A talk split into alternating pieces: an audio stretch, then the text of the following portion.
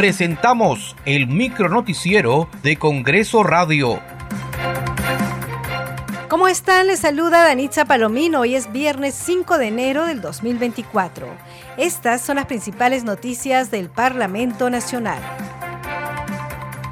La Comisión de Pueblos Andinos, Amazónicos y Afroperuanos Ambiente y Ecología sesionará hoy desde las 9 de la mañana a fin de escuchar el informe sobre las acciones de compensación a los afectados, supervisión, monitoreo y fiscalización de la remediación del derrame de petróleo ocurrido en la refinería La Pampilla el 15 de enero del 2022.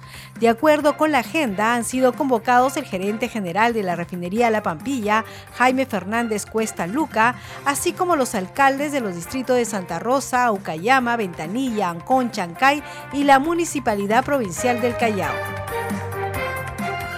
Ante la Comisión de Cultura del Congreso se presentó la ministra del sector Leslie Urteaga para informar sobre la venta virtual de entradas al santuario histórico de Machu Picchu, entre otros temas. La congresista Francis Paredes, representante por Ucayali, presentó un proyecto de ley para el nombramiento progresivo de los trabajadores de salud ex-CAS COVID.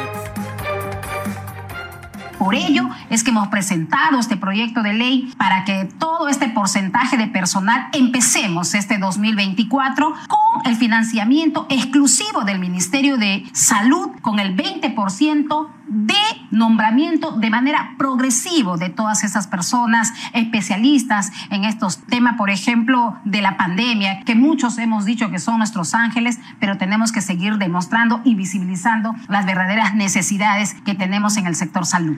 Hemos presentado esta iniciativa que estamos convencidos vuelvo a repetir que no va a causar un gasto al erario nacional, sino con los fondos del mismo Ministerio de Salud.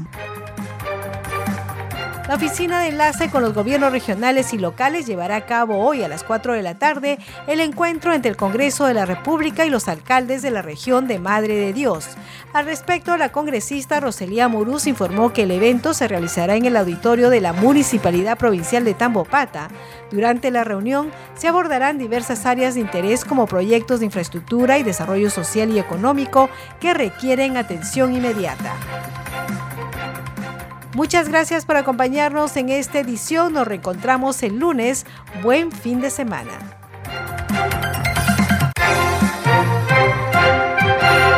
Hasta aquí el micronoticiero de Congreso Radio, una producción de la Oficina de Comunicaciones del Congreso de la República.